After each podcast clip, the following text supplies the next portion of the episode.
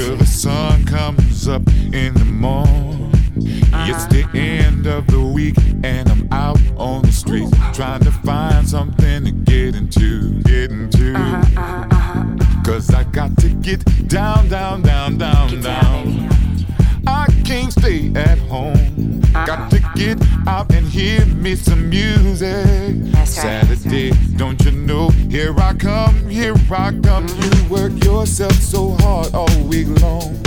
Oh, now baby. it's time that you get your groove on. That's right. Week is over, Friday's at an end. I can't wait, I can't wait for Saturday to begin.